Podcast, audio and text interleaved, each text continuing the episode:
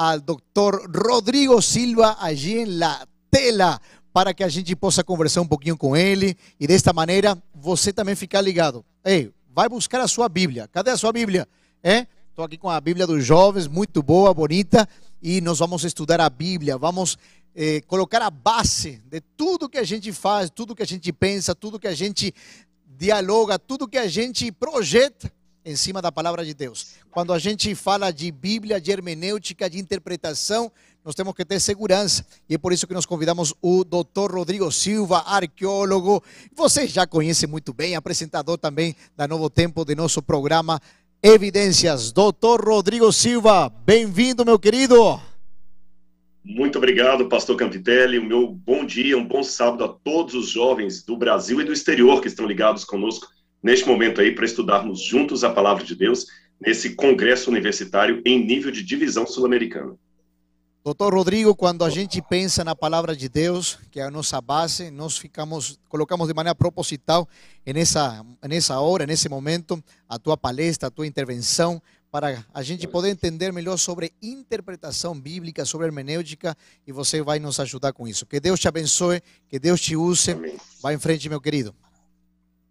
Muito bem, muito obrigado, pastor Campitelli. Meus queridos, uma das regras para estudar a palavra de Deus é sempre começar com uma oração. Então, eu sei que outras orações já foram feitas, mas eu não gostaria de me furtar aqui a oportunidade de também orar com vocês nesse momento. Então, onde quer que você esteja, feche os seus olhos agora, incline o seu rosto e vamos falar com Deus. Amado Senhor, muito obrigado pelo privilégio que o Senhor me concedeu de estar dando esta plenária para vários jovens que estão ouvindo nesse momento. Jovens universitários, pré-universitários, quem já saiu da universidade, não importa. Enfim, que o teu espírito possa alcançar aonde a palavra do pregador não chegar. Dá-nos humildade, unção, em nome de Jesus. Amém. Muito bem, meus queridos, eu vou compartilhar aqui a minha, a minha tela com vocês. E só um segundinho, vocês já estão vendo aqui em tela cheia, acredito que já vai aparecer para vocês aí a tela cheia. Muito bem.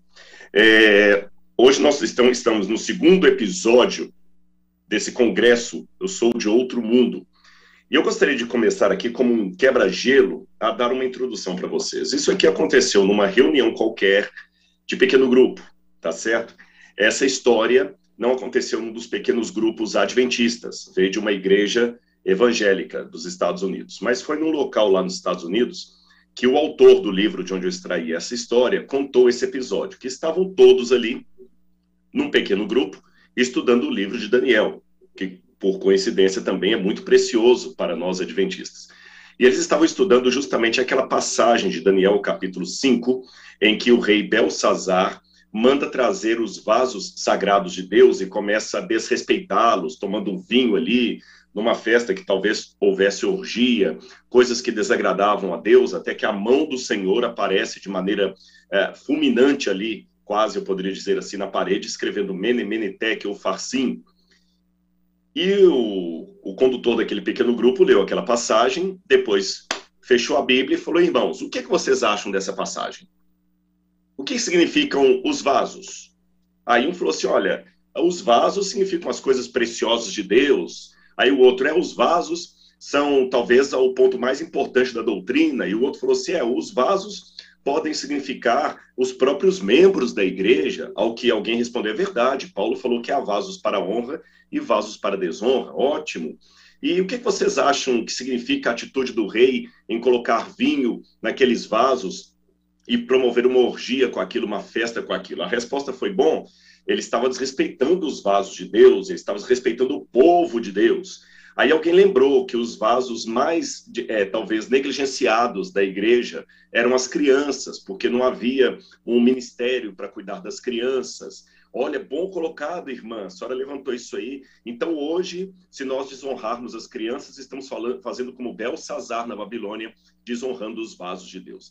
E assim, segundo o autor dessa, dessa experiência, a história ou os comentários se prolongaram por mais ou menos uma hora, uma hora e pouca. Depois todo mundo foi fazer um lanche e ficaram felizes e voltaram para sua casa. Todos estudaram a Bíblia, fizeram um pequeno grupo sobre o livro de Daniel, mas com uma gravidade hermenêutica muito grande. ninguém falou do que o livro dizia.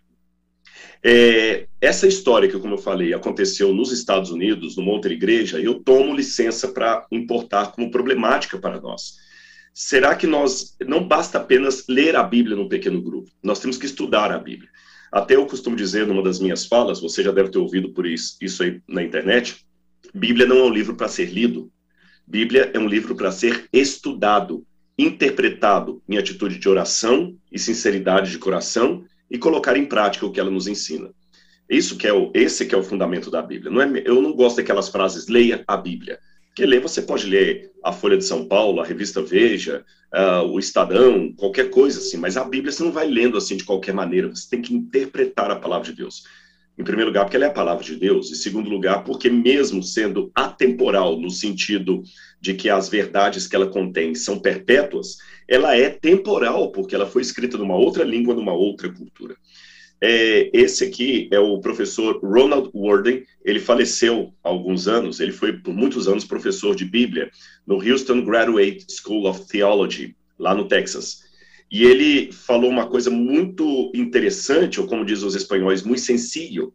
Ele falou o seguinte: talvez o senso intuitivo das pessoas espirituais as levaram para uma aplicação até válida da palavra de Deus aos nossos dias mas ao custo de fugir por completo daquilo que o livro teria a nos dizer desde a sua perspectiva histórica real. Irmãos, eu fico muito frustrado quando alguém não interpreta bem o que eu estou pregando no púlpito ou ensinando numa sala de aula e faz uma afirmação que está longe do que eu queria dizer. Muito longe. Ou coloca nas minhas palavras uma intenção que eu nunca tive. Esse mesmo problema acontece com a Bíblia. Às vezes as pessoas fazem uma é, você sabe que em, em, teologia nós temos a palavra exegese. Exegese, em grego, exegese, ex, retirado de. Você não fala em inglês exit, que sai, né? Exit, retirado de.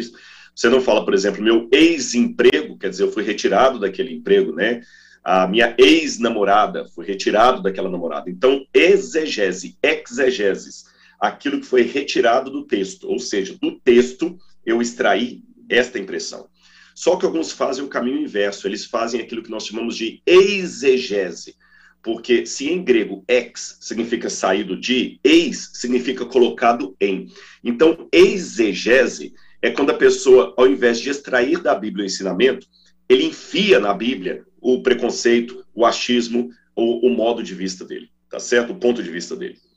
Tem um outro teólogo muito famoso também, especialista em crítica textual do Novo Testamento e língua grega, que é o Dr. Daniel Wallace.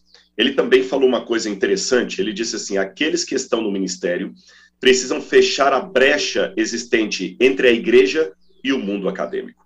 Eu vou abrir um parênteses aqui para vocês. Eu até fazer uma propaganda saudável no sábado. Eu estou preparando, roteirizando uma nova série do programa Evidências para a TV Novo Tempo. E eu estou estudando coisas assim pesadas sobre Daniel, porque não sei se vocês sabiam, mas há acadêmicos, historiadores que até em sala de aula falam hoje ou na internet, olha, o livro de Daniel não, não, não é verdadeiro. O livro de Daniel é um pseudepígrafo. O que é pseudepígrafo? Uma obra falsamente atribuída a uma autoria que não tem nada a ver com ela. Então, o livro de Daniel é um pseudepígrafo criado por algum judeu anônimo do segundo século antes de Cristo, ou antes da Era Comum. Se o livro de Daniel é um pseudepígrafo criado no segundo século antes de Cristo, então aquelas profecias de Daniel que foram tão assertivas não foram profecias de verdade, foram acontecimentos que foram escritos a posteriori, como se hoje, hoje eu escrevesse um, um, um texto aqui falando assim, olha, em 2020 virá da China um, um vírus que vai contaminar o mundo e vai parar o mundo. E eu pego esse texto que eu escrevi hoje e coloco assim, é, Ellen White, 1915. Isso é um pseudepígrafo, porque é um texto que eu escrevi hoje, a posteriori, atribuindo a Ellen White uma profecia que ela não fez. Vocês entenderam? É assim que eles acusam o livro de Daniel. E eles dão argumentações. Por exemplo, o texto ah, é, aramaico do livro de Daniel não é da época dele tem incongruências históricas em Daniel. Não há nenhuma comprovação histórica do cerco a Jerusalém no ano 605, quando Daniel foi levado. E então, não, eu não posso hoje me furtar e achar que os jovens, vocês, não estão mais expostos a esse tipo de argumento que é colocado com muita eloquência. Muita eloquência e muita homilética, eu diria até. Então, hoje, você pode notar que um dos esforços da Igreja Adventista, através da TV Novo Tempo, o programa Evidências aqui, que eu estou dando como exemplo, é também levar em conta isso aqui que Daniel Wallace falou, fechar a brecha existente entre a igreja e a, a comunidade acadêmica, porque ou a gente pega esses assuntos e traz para vocês, ou o professor da universidade vai fazer desconstruindo tudo que a igreja ensinou, tá certo? Bom, nós temos que, aí fiquem tranquilos que no Evidências vou responder todas as questões que eu levantei aqui. Eu estou estudando tabletes cuneiformes babilônicos, todos os tratados persa, então aguarde que tem muita coisa acadêmica para você ali. Nós temos que educar os crentes, diz o Dr. Wallace. Ao invés de ficar tentando isolar os membros em relação à crítica acadêmica, o que precisamos é imunizá-los em relação a ela. Eu fiz uma tradução livre aqui porque ele usa um trocadilho em inglês. Ao invés de ficar tentando insulate, nós devemos uh, isolate, nós devemos insulate. Ao invés de isolar, devemos imunizar. É, tem um trocadilho em inglês que em português não dá para fazer. Eles precisam estar prontos para as barreiras, porque elas certamente virão. A intenção, a, perdão, a intencional tendência de baixar o pa padrão intelectual por amor do preenchimento de alguns bancos vazios pode resultar numa perda de afeição por Cristo. Esses é, dois comentários e o exemplo que eu dei são apenas para introduzir a problemática da minha palestra aqui, da minha plenária, sobre a importância de se estudar a Bíblia. Então, eu vou oferecer para vocês nesses poucos minutos que eu tenho aqui, é uma, alguns passos hermenêuticos é, fáceis. Vou fazer um resumão aqui para que dê para você aprendê-los, tá bom? Ah, mais um elemento de problemática ainda na minha introdução. Eu havia esquecido disso aqui. Ah, alguns anos atrás, o Pool Forum on Religion and Public Life, que é um instituto tipo Datafolha, tipo Ibope, que faz pesquisas de opinião pública americano, né, o Pew Research Center, ele fez um teste com várias pessoas, tudo tabulado, tudo com as regras de estatística, por idade, condição social, é, se era de etnia negra, caucasiana, fez tudo direitinho sobre conhecimentos bíblicos e religiosos. Prova aplicada. E, irmãos, que coisa triste. Quem ganhou em primeiro lugar com conhecimento bíblico e religioso foram os agnósticos, que tiraram uma nota de 20,9. Em segundo lugar, foram judeus, que ficaram com 20,5. Protestantes evangélicos brancos, que eles fizeram essa, essa distinção, é, caíram para 17,6%. Católicos brancos, 16%. É, é, igrejas protestantes daquele rumo mais histórico, que quando ele fala evangélicos protestantes, são igrejas mais recentes, como as pentecostais, é, essas igrejas, uh, Willow Creek, agora o mainline protestante são aquelas mais antigas, é, luterano, presbiteriano, metodista, esses ficaram em 15,5 é, protestantes negros 13,4, católicos hispânicos 11,6 e foi descendo, descendo, descendo. Você vê como é que, infelizmente, o nosso povo às vezes está acostumado a ficar repetindo alguns louvores, mas talvez não conhecendo a Bíblia mesmo, a fundamentação. Como Paulo falou, né, para Timóteo, seja provado como alguém de que não tem do que envergonhar. Então vamos aos passos aqui para uma boa é, ou correta interpretação da Bíblia Sagrada. O primeiro deles, eu mencionei no início da minha fala aqui, é a oração. Nós temos que lembrar, irmãos, que nós estamos diante de um exercício espiritual. Não é meramente um exercício acadêmico. Eu não posso ler Bíblia como eu estudo um, a tetralogia, é, ou quem sabe a Ética Nicômaco, de Aristóteles. É Bíblia, é inspiração, é livro sagrado. Então, é, antes de tudo, um exercício espiritual. É, 1 Coríntios, capítulo 2, verso 14, diz assim, Ora, a pessoa natural não aceita as coisas do Espírito de Deus porque lhes são loucura, e ela não pode entendê-las porque elas se discernem espiritualmente.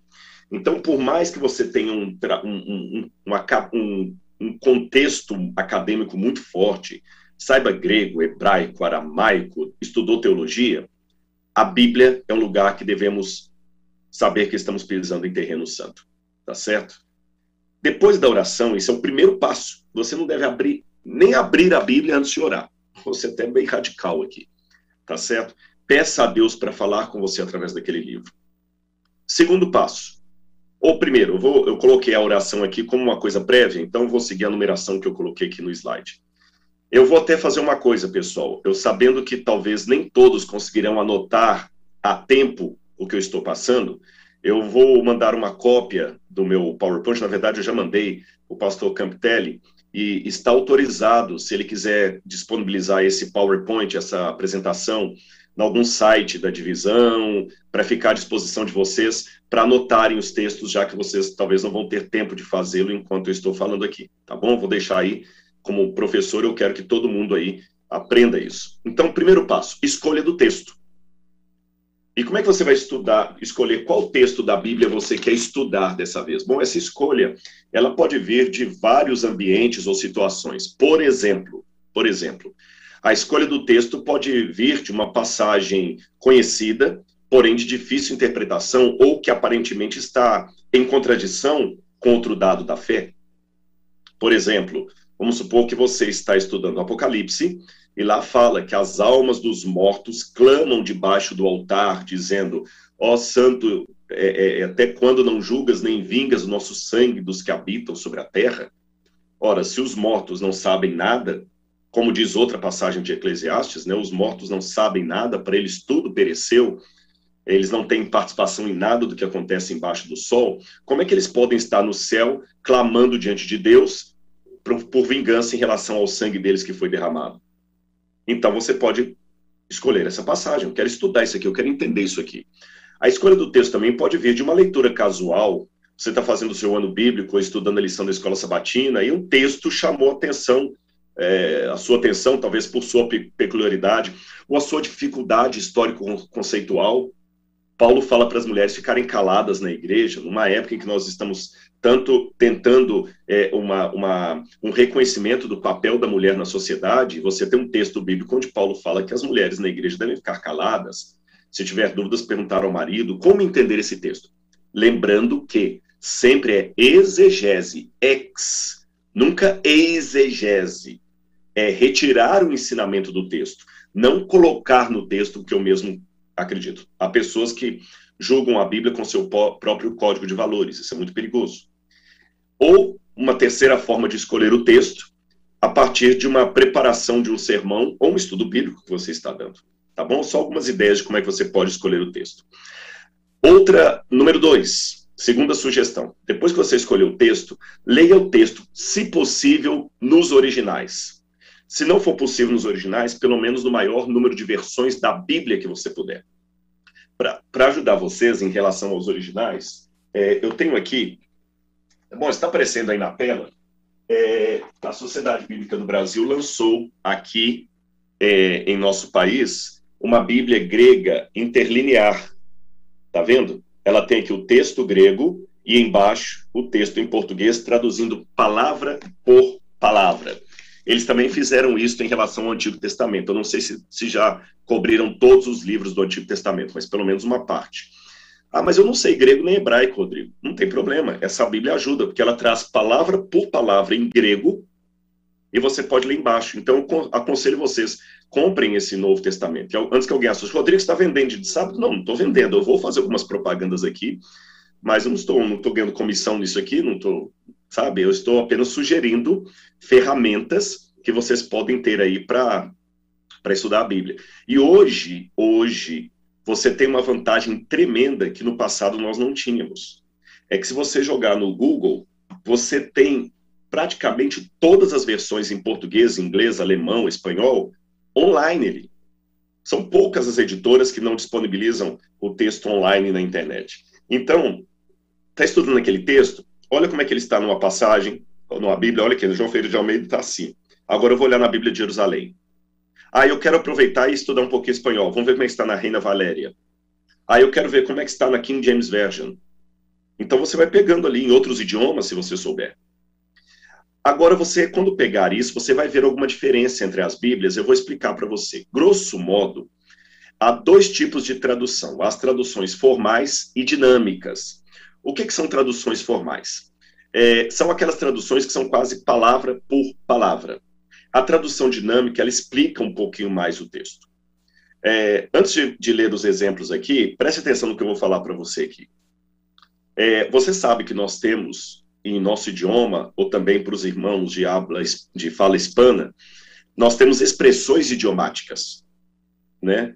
É, por exemplo, é, em inglês você diz It's rain, dogs and cats. Está chovendo gatos e cachorros. Você usa essa expressão em inglês para se referir a uma chuva muito forte. É, quando eu era criança, lá em Minas, dizia assim: está chovendo um toró. Toró ou está chovendo canivete. Agora imagine que a minha fala seja vire Bíblia e daqui a dois mil anos alguém vai traduzir a minha fala para um outro idioma. E ele vai traduzir eu dizendo assim: está chovendo canivetes. Os americanos não vão entender. Então o tradutor aqui fica diante de um dilema, porque se ele traduzir ao pé da letra para o inglês, está chovendo canivete, it's rain knives, né, facas. Está chovendo facas? O americano está chovendo facas, canivetes. O americano não vai entender. Mas se ele traduzir está chovendo gatos e cachorros, o americano vai entender. Mas aí ele já não fez uma tradução formal, ele fez uma tradução dinâmica. Ele explicou em inglês o que eu quis dizer. Vocês entenderam? Ah, Rodrigo, qual que é o ideal? Na verdade, o ideal é você ler todas as traduções que você puder. Quando algumas pessoas perguntam assim, Rodrigo, na internet, né?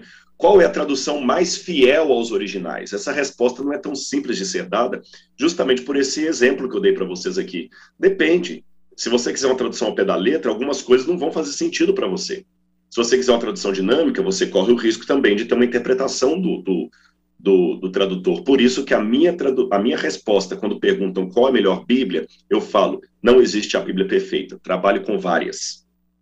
Eu tenho a minha Bíblia que eu levo para a igreja para pregar. Eu gosto muito da, da Nova Almeida atualizada. Eu prego com essa, eu uso livros com essa, mas na hora do estudo, eu vou aos originais grego, hebraico e aramaico e outras traduções também. Agora eu vou dar alguns exemplos para vocês de traduções formais e dinâmicas. Por exemplo, em Gênesis capítulo 29, verso 14, em hebraico, a fala está assim, é, perdão, é Gênesis 2, 14. É, não, é 29, 14 mesmo, é Labão falando. Você é osso, é meu osso e minha carne. Em hebraico está assim: Você é meu osso e minha carne. A nova versão internacional traduziu assim: Você é sangue do meu sangue. Tá certo. Mas você viu que foi uma tradução dinâmica. É, a nova versão, a nova tradução na linguagem de hoje diz assim: E aí Labão disse: Sim, você de fato é da minha própria carne e sangue. Eu poderia traduzir assim: sim, você é meu parente. Perceberam? Outro exemplo. Samuel capítulo 25, verso 22, no original hebraico está assim: ali não entrará nenhum que urina no muro. No hebraico está assim: nenhum que urina no muro. É assim que está no hebraico. Agora, talvez o tradutor pensando assim, vai ficar chato um pastor num púlpito pregando assim, irmãos, como diz aqui na Bíblia, que não entrará ninguém que urina no muro, ele fez uma tradução é, dinâmica, homem, que urina no muro, homem. João 9, 24, quando diz assim, dá glória a Deus, assim que está no grego. A nova versão internacional diz assim, para a glória de Deus, diga a verdade, que é a expressão dá glória a Deus, em hebraico, o Novo Testamento foi escrito em grego, mas com pensamento hebraico. É, dar glória a Deus não significa assim, oh, glória a Deus. Não, dar glória a Deus significa, fala a verdade. Fala a verdade. Meu filho, dá glória a Deus. Aí não é que o filho vai ajoelhar agora e começar, oh, glória a Deus. Não, é para o filho falar a verdade. Tanto é que a nova tradução na linguagem de hoje diz assim, jure por Deus que você vai falar a verdade. É, outra coisa que você deve fazer, ah, sim, só um detalhe, existem as traduções dinâmicas as, as mais literais, como eu falei com vocês, as formais, mas há também a paráfrase. A paráfrase é uma tradução dinâmica mais, mais livre, tá bom? Mais livre. ali o autor ele coloca mais o pensamento dele. Por exemplo, aquele texto é, lança o teu pão sobre as águas e depois de muitos dias o acharás. Se eu não me engano, na Bíblia a mensagem, acho que é a mensagem, está assim: faça bons negócios e depois você vai ter o resultado. Isso aí já não foi uma tradução dinâmica, foi mais uma paráfrase, tá bom? Bom, depois que você já orou, você já selecionou o texto, você já leu no maior número de versões possível, determine a delimitação da passagem, o contexto imediato. O que é o contexto imediato? Dá uma olhada no capítulo em que aquela passagem aparece. Agora, critérios para você ver o contexto imediato. Cuidado para não ser traído pela moderna divisão em capítulos e títulos, pois ela, em muitos casos, é defeituosa. Por exemplo, quando você vai a João capítulo 10, 1 a 18, ela, esse texto tem como título assim: Jesus, o bom pastor. Só que esse título, Jesus, o bom pastor, ignora o verso 7, onde Jesus fala que ele é a porta das ovelhas. Igualmente, os versos 19 a 21 não deveriam vir à parte, pois pertencem ao mesmo contexto. Só que nesse caso, no capítulo 9. Você entendeu? Então, ali é um discurso inteiro de Jesus. Então, não olha só pelos subtítulos, não tenta ver assim, aquele versículo, ele está dentro, por exemplo, no caso do Apocalipse lá, ah, aqueles mortos clamando diante de Deus está dentro dos selos. Então, o contexto imediato dele ali são os sete selos. Outra coisa que você pode fazer para descobrir o contexto imediato é percebendo o tempo, o tempo e o local daquela passagem. Estes são elementos muito importantes, principalmente se nós estivermos trabalhando com textos históricos, como é o caso dos evangelhos. O tempo pode indicar o início, a continuação, a conclusão, a repetição de um episódio, o local e espaço físico onde se processa a situação. Isso tudo ajuda bastante, sabe? Ah, Jesus falou isso dentro de uma casa. Por que, que ele dentro de uma casa? Qual o recurso que ele usou? É, outra forma que você pode olhar o argumento assim mais é, imediato é o argumento há partículas que podem indicar mudança de assunto ou argumentação, por exemplo, nas epístolas de Paulo. Por esta razão, finalmente, a propósito de. Note que às vezes não haverá uma mudança de argumentação, mas de perspectiva. Por exemplo, Paulo gosta de usar muito um recurso que a gente chama de uh, diatribe. O que é diatribe? A diatribe é quando você cria um interlocutor fictício e dialoga com ele. Por exemplo, vamos supor que eu estivesse agora aqui é, explicando para vocês como eu responderia a uma pessoa revoltada com Deus. Aí na diatriba eu, falar, eu, eu escreveria mais ou menos assim: Eu sei que você me dirá, Deus me abandonou, porque se ele estivesse comigo, eu não passaria pelo que estou passando. Ora, como não passaria pelo que está passando se todos os filhos de Deus também sofrem? Você se esquece que muitas vezes também você teve momentos de profunda bênção vinda diretamente por Deus.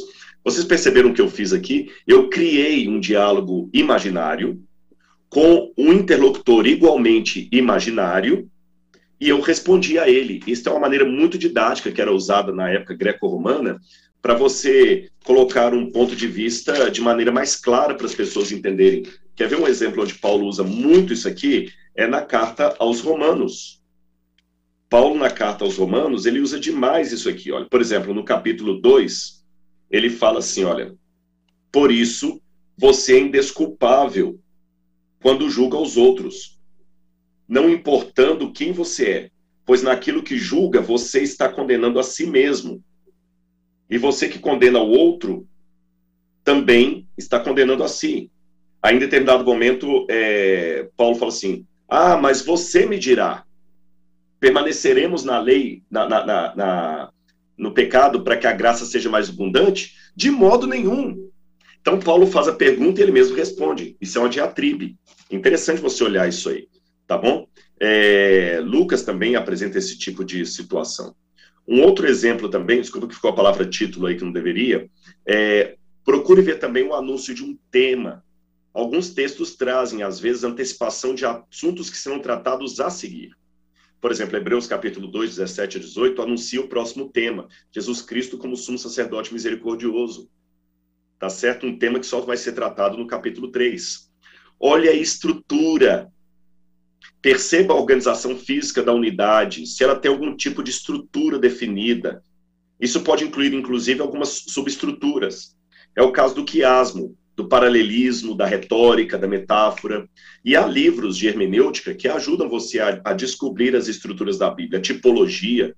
Por exemplo, quando João fala, eis o Cordeiro de Deus que tira o pecado do mundo, ele estava usando Jesus como cumprimento daqueles tipos do Antigo Testamento. Que é um exemplo curioso, daqui a pouco eu vou mostrar para você algumas estruturas na Bíblia. A composição tem uma palavra em alemão chamada Leitmotiv. Leitmotiv significa uma palavra que vai costurando o texto. Por exemplo, circuncisão, judeu. Fica olhando qual palavra que é mais repetida naquele texto. Às vezes alguém fala o seguinte, por exemplo, a parábola do bom samaritano. Ah, muita gente pensa que a parábola do bom samaritano tem a ver com a AGRA, a ADRA, assistência social. Vamos ajudar aos pobres como o samaritano ajudou o homem caído à beira da estrada. Mas quando você olha o leitmotiv, você vê que ali a palavra que costura ali é a palavra lei, fazer, vida eterna. É justificação pela fé o tema. Não é assistência social. Então, o leitmotiv também te dá uma pista do que, que o texto está dizendo. Procure também fórmulas é, específicas, por exemplo, expressões que indicam algum estilo de argumentação no texto. Exemplo, execração, ai de vós, fariseus. Bem-aventurados, olha a contraposição é, humor, quando Jesus pergunta qual dentre vós. E veja também o gênero. Aquilo é uma parábola? É uma poesia? Para falar em poesia, eu quero abrir um parênteses para mostrar para vocês a poesia. Gente, eu estou resumindo aqui é, uma aula que daria um semestre na faculdade, tá bom? Mas são alguns princípios, só para você ter uma, uma noção. A poesia em hebraico, ela tinha um sentido diferente para nós em português. Por isso que é importante prestar atenção na poesia. Para a gente aqui no Brasil e também na América Latina, não é diferente com os nossos irmãos uh, peruanos, argentinos, uruguaios, paraguaios, uh, a, a, do Equador, equatorianos, chilenos, espero não ter esquecido ninguém da divisão, a nossa poesia, geralmente, ela é marcada por métrica, rima, estrofes. A poesia hebraica não é tão acentuada pela rima. Ela é acentuada mais pelo paralelismo de ideias. Sabem por quê? é porque hoje você pode acompanhar o que eu estou falando aqui lendo a Bíblia no seu smartphone. Ou você pode ir para a igreja levando a Bíblia debaixo do braço. Contudo, naquele tempo era muito caro ter um livro. É, ter um livro pessoal era como ter uma Ferrari ou um Porsche. Nem todo mundo consegue ter uma Ferrari ou um Porsche. Então tinha que ser um livro para todo mundo. Então as pessoas tinham que memorizar. Memorizar. E uma das formas que eles tinham para facilitar a memorização era dando o ensino em forma de poesia. E a poesia era um paralelismo de ideias. É como se eu dissesse assim: a menina era bonita e inteligente. A menina era bonita e inteligente. Uma garota esperta e charmosa. Menina, garota. Esperta, inteligente bonita, charmosa. Eu falei a mesma coisa com duas frases diferentes. Perceberam? E aí você tem o monocólon, que é uma linha sozinha, bicólon, quando você usa dois paralelismos, tricólon. Eu vou dar um exemplo para vocês ficarem mais fácil, de bicólon, de comparações. Olha aqui, é, Salmo 86, verso 8. Entre os deuses não há semelhante a ti. Senhor, nem há obras como as tuas. Percebeu o paralelismo? Olha o outro aqui, ó. Bem-aventurado o homem que não anda segundo o conselho dos ímpios, nem se detém no caminho dos pecadores, nem se assenta na roda dos escarnecedores. Tá certo? Olha, o homem, né? Quem que, quem que é o homem bem-aventurado? Não anda segundo no caminho, se assenta na roda, ímpios, pecadores, escarnecedores. Era tão importante para o povo da Bíblia esse tipo de, de, de, de, como eu diria, de discurso poético, era tão importante esse tipo de discurso poético, que quando um profeta estava falando em prosa, as pessoas prestavam atenção. Mas quando ele mudava o tom do discurso e começava a falar em poesia, todo mundo, uau, peraí, peraí, peraí, peraí, isso aqui eu tenho que marcar. Sabe aquela informação que a pessoa está dando? E daqui a pouco alguém fala: peraí, peraí, isso aqui eu tenho que anotar. quando ele falava em poesia, era a parte mais importante. O livro de Daniel, já que eu falei que estou preparando o livro de Daniel, quando ele faz profecias ou descreve coisas terrenas, Daniel fala em prosa. Quando ele fala das coisas celestiais, ele fala em poesia. Bacana isso, né? Querem mais um exemplo de poesia para ajudar você? Olha aqui o quiasmo. O quiasmo é quando você vai pegando as ideias paralelas e vai até um centro. Olha aqui. Porque os meus pensamentos, Isaías 55, 8 e 9. Porque os meus pensamentos não são os vossos pensamentos, nem os meus caminhos, nem os vossos caminhos, os meus caminhos, diz o Senhor. Porque assim como os céus são mais altos do que a terra, olha a repetição, assim os meus caminhos são mais altos que os vossos caminhos, e os meus pensamentos mais altos que os vossos pensamentos. Vocês perceberam que a primeira frase é igual à última, a segunda é igual à penúltima e o centro é assim como os céus são mais altos do que a terra. Isso é um quiasmo para facilitar a memorização. Olha um exemplo também do Salmo 51. Não vou lê-lo todo por questão de tempo, mas só para você ter uma noção.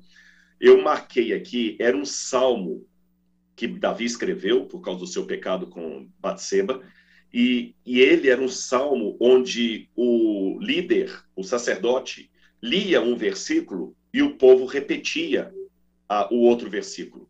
E já que vocês agora conhecem como funcionava a poesia hebraica dessa época, olha aqui o paralelismo de ideias. Olha só.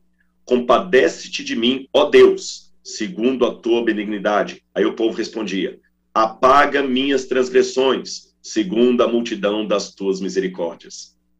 Lava-me completamente da minha iniquidade, purifica o meu pecado.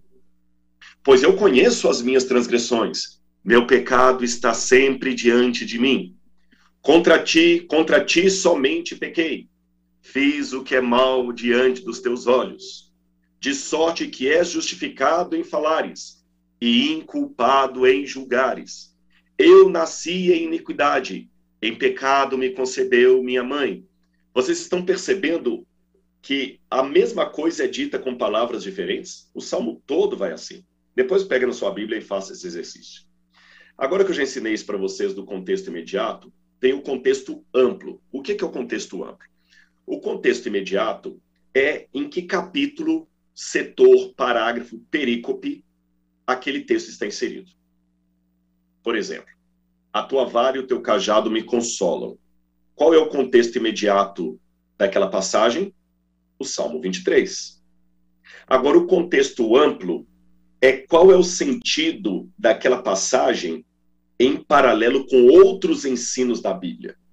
A diferença do contexto imediato para o contexto amplo é essa. O contexto imediato é o parágrafo bíblico em que aquilo está. O contexto amplo é como aquele assunto é tratado em toda a Bíblia Sagrada. Por exemplo, no caso dos evangelhos sinóticos, Mateus, Marcos e Lucas, você pode ver que a parábola, a, a passagem pode ter um paralelo. Por exemplo, você compara as bem-aventuranças de Mateus com as de Lucas. Você compara uma parábola que está em Mateus com outro. É, você compara, por exemplo, um ensino num texto com outro texto. Então, você, você também vai, vai perguntar se essa situação é isolada. Há eco no restante da Bíblia que me permitam reconstruir uma base bíblica para aquele assunto, por exemplo, o rebatismo de Atos 19. Em que situação que houve aquele rebatismo ali? Mas atenção, veja se o autor não está usando a mesma temática com um propósito diferente. Por exemplo, Isaías fala da Nova Jerusalém, Isaías 65, o Apocalipse 21 também fala da Nova Jerusalém, só que enquanto Isaías, a Nova Jerusalém, é uma promessa para os judeus na terra, em Apocalipse, ela é uma promessa para a igreja depois do juízo, tá bem? É, um outro exemplo de estrutura maior, você pega, por exemplo, Lucas 15, e você vai ver como é que a parábola, olha, eu pego ali o texto, por exemplo, é, vou dar um exemplo, é, seu irmão estava morto e reviveu, estava perdido e foi encontrado. Qual que é o contexto imediato daquilo ali? A parábola do filho pródigo. Qual que é o contexto amplo? Todo o capítulo 15 de Lucas. Aí quando você vai no capítulo 15 de Lucas, você tem uma introdução. Jesus numa casa comendo com pecadores. Aí vem os fariseus e reclamam a porta. Aí Jesus conta três histórias. A parábola da ovelha perdida, que mostra a realidade de alguém perdido fora do aprisco a parábola da moeda perdida, que mostra a realidade de alguém perdido dentro de casa, e a parábola dos dois filhos perdidos, um perdido dentro de casa, outro perdido fora de casa. E por fim vem a conclusão reflexiva: o pai em festa comendo com o filho pecador, igual Jesus estava aqui no princípio comendo com os pecadores. Amplia muito mais o entendimento da parábola do, do filho pródigo. Quinto, que o nosso tempo já está avançando aqui, vamos para para alguns pontos mais rapidamente aqui. Determine também o contexto histórico.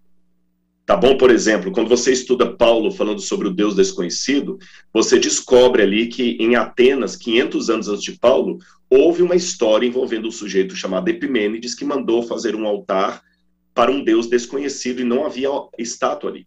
Esse contexto de Epimênides me ajuda a entender melhor o, o episódio de Paulo ali em Atenas. Olha o contexto histórico. Jesus começa o ministério dele quando Tibério era o imperador de Roma. Tá, o que, que estava acontecendo em Roma? É, por que, que, era Tibério? Por que que, é, será que o Herodes que aparece ali matando as criancinhas é o mesmo Herodes que vai aparecer no livro de Atos dos Apóstolos? Quem era esse Herodes? Esse contexto histórico vai ajudar muito você a entender a Bíblia Sagrada, expressões, usos e costumes, cultura. Número seis, faça também uma análise gramatical. Procure, assim, é até bom para. Tá vendo como é que a Bíblia também aumenta a cultura? O que, que é o objeto aqui? Qual que é o sujeito? É, qual que é o propósito? O verbo está no passado, está no futuro, né? É, engraçado, nessa tradução aqui, ele traduziu assim: é, Justificados, pois, pela fé, tenhamos paz com Deus. Esse aqui diz temos paz com Deus. Temos é diferente de tenhamos. Eu vou, eu vou investigar isso aqui. Número 7. Procure também estudar um histórico da interpretação daquele texto. Por exemplo, quando eu, eu estudei o texto de Lucas 23, 43, uh, sobre o texto do ladrão na cruz, eu procurei saber, escuta, ao longo dos anos, como é que os comentaristas interpretaram isso aqui? E, por fim, escreva suas próprias conclusões. É bom você escrever.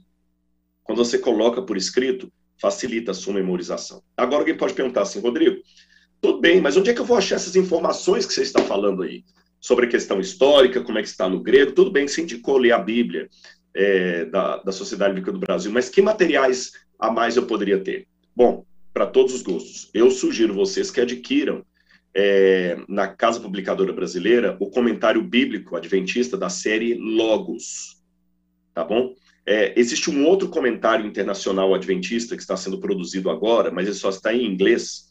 Então, por enquanto, eu sugiro vocês que usem é, esses, esses livros. Ah, Rodrigo, mas livro é tão caro. Deixa eu contar para você uma coisa. Quando eu era estudante, gente, eu, eu sempre fui muito pobre mas eu saí da faculdade de teologia com pelo menos umas três caixas de livros pesadas, sabe? Quando eu, eu fui distrital pela primeira vez em Uberaba, eu estava até esses dias contando isso. É, eu, eu, na minha casa lá em Uberaba, casa pastoral, eu não tinha é, geladeira, eu não tinha sofá, eu era solteiro, não tinha geladeira, não tinha sofá, é, não tinha televisão, mas a minha biblioteca já tinha 800 livros. Não estou querendo dizer que você tem que fazer exatamente como eu.